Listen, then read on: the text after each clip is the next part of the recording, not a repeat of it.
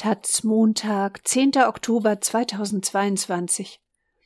Fracking-Frage, zweite Runde. Eigentlich schien die Sache erledigt, doch plötzlich fällt im Zuge der Energiekrise auch in Deutschland das Wort Fracking wieder auffallend häufig. Vor allem bei der FDP. Von Nico Schmidt.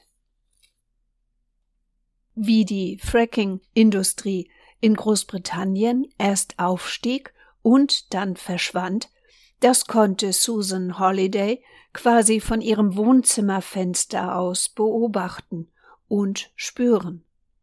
Wenige hundert Meter von ihrem Haus im nordwestenglischen Dorf Little Plumpton entfernt ragt heute die letzte betriebsbereite britische Fracking-Bohrstelle aus dem Boden. Als sie und ihr Mann Mitte der Nullerjahre nach Lancashire zogen, hätten sie sich auf den Ruhestand und unaufregende Zeiten gefreut, erzählt die frühere Versicherungsmaklerin. Doch die Ruhe hielt nur wenige Jahre, dann musste sie zusehen, wie Arbeiter auf eine Wiese gegenüber ihrem Haus einen Bohrturm und eine Gasfackel bauten. Was dann geschah, bezeichnet Holiday heute als Albtraum. Die Fracking-Bohrungen lösten in den Jahren 2018 und 2019 hunderte kleinere Erdbeben in Little Plumpton aus. Wir waren in unserer Küche und hörten plötzlich, wie in den Schränken die Töpfe und Gläser hin und her klapperten. Das war ziemlich beängstigend, erzählt sie. Die Messgeräte des britischen Geologischen Dienstes zeichneten schließlich ein Beben der Stärke 2,9 auf. Es war so heftig, dass die britische Regierung beschloss, nach mehr als einem Jahrzehnt das Fracking im gesamten Land einzustellen. Zur Methode beim Fracking wird mit hohem Druck ein Cocktail aus Wasser und Chemikalien in den Boden gepresst. Aus den entstehenden Rissen im Stein soll das Gas entweichen. Das Verfahren kann, abgesehen von Erdbeben, weitere schwerwiegende Folgen haben. Unlängst dokumentierte eine Studie, dass Menschen in der Nähe von Fracking-Bohrstellen einem höheren Risiko ausgesetzt sind, an schweren Krankheiten wie etwa Leukämie zu erkranken.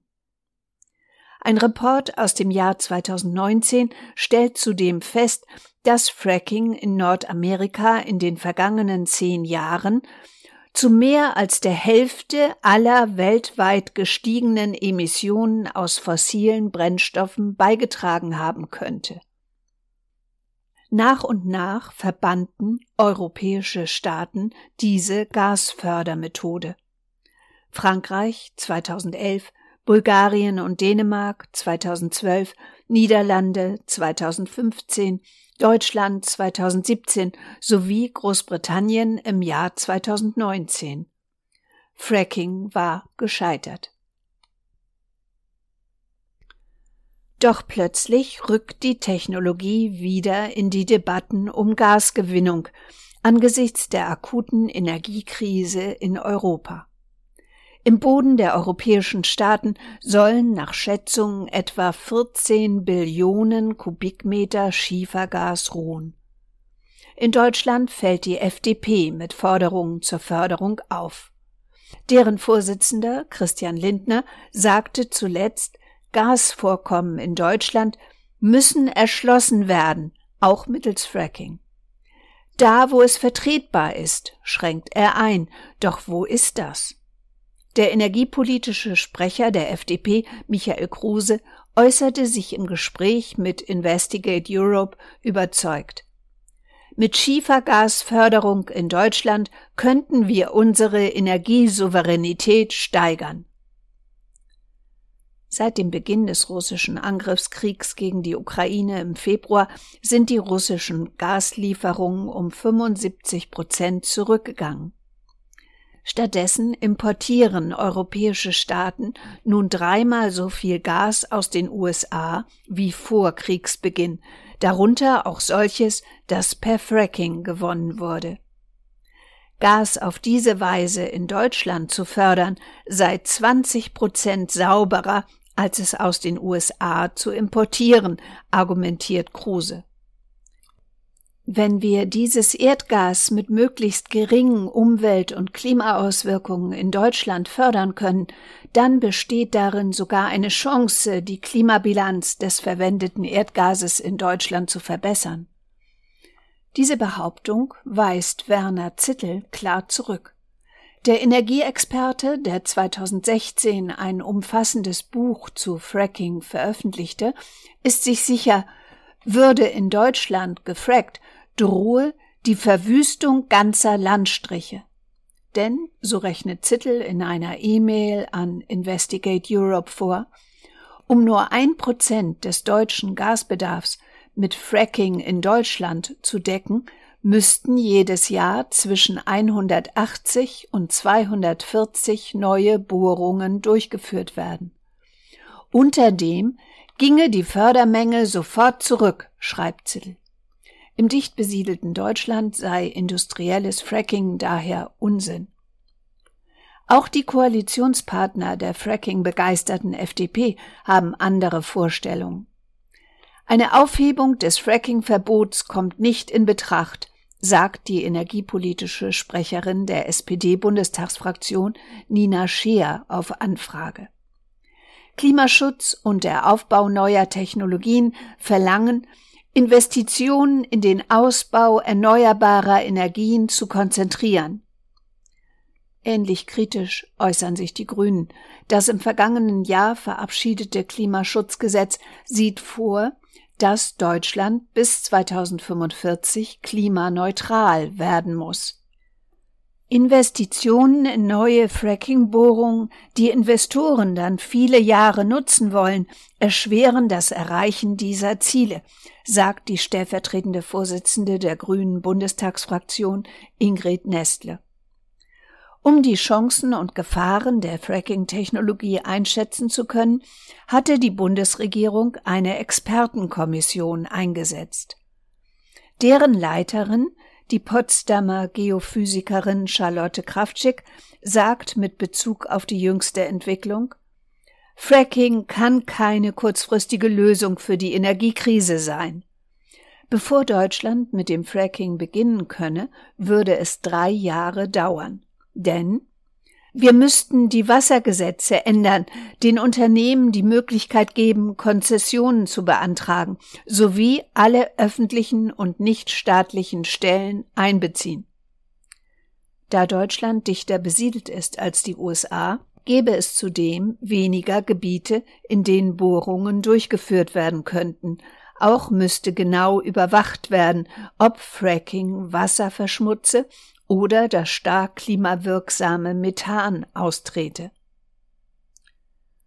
Die Fracking-Rufe der Liberalen stoßen in Deutschland also auf breite Ablehnung von ExpertInnen und Koalitionspartnern.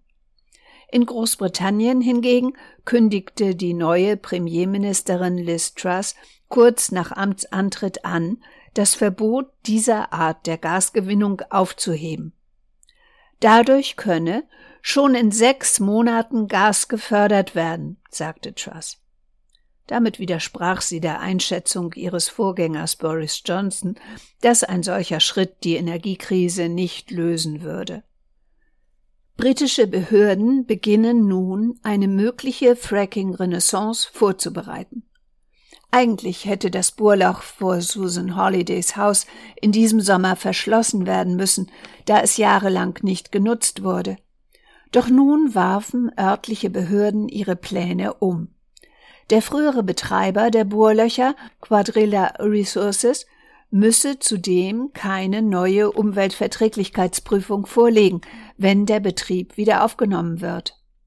Geschäftsführer Francis Egan frohlockt in einem Statement es gibt Billionen Kubikmeter Schiefergas unter unseren Füßen hier in Großbritannien, die nur darauf warten, angezapft und von britischen Haushalten genutzt zu werden.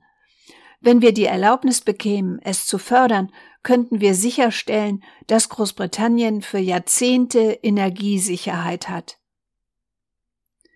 Um Anwohner für seine Pläne zu gewinnen, bietet Egan betroffenen Gemeinden an, ihnen Dividenden zu zahlen in Höhe von 285 Millionen Pfund, 335 Millionen Euro.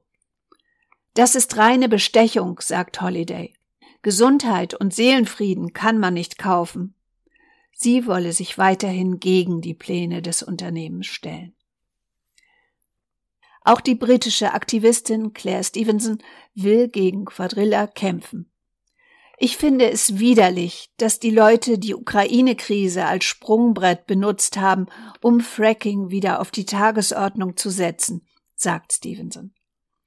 Die zahlreichen Versuche von Quadrilla in Little Plumpton Fracking zu betreiben seien allesamt gescheitert. Sie haben Geld in ein dreckiges Loch gesteckt und nicht einmal genug Gas gefördert, um einen Grill anzuzünden, geschweige denn eine Gemeinde mit Strom zu versorgen. Erster Fracking-Kandidat innerhalb der Europäischen Union könnte übrigens noch jemand anderes werden. Die ungarische Regierung hat weitgehend unbeachtet bereits eigene Förderpläne verabschiedet, nicht ohne Seitenhieb gegen die EU. Im Sommer präsentierte Premier Viktor Orban ein Paket, um in seinem Land mehr Gas zu produzieren und die durch die fehlgeleiteten Sanktionen Brüssels verursachte Energiekrise zu mildern. Teil des Pakets ist eine Fracking-Strategie, mit der schon bald in der östlichen Region Bekesh Gas aus dem Gestein gesprengt und gefördert werden soll. Das Projekt bekam unmittelbar den Status einer Investition mit hoher Priorität. Im Schnellverfahren soll es genehmigt werden, damit, so die Hoffnung der Orban-Regierung, bereits ab Januar 2023 Gas gefrackt werden könnte. Die Recherche wurde ermöglicht und gefördert von Investigative Journalism for Europe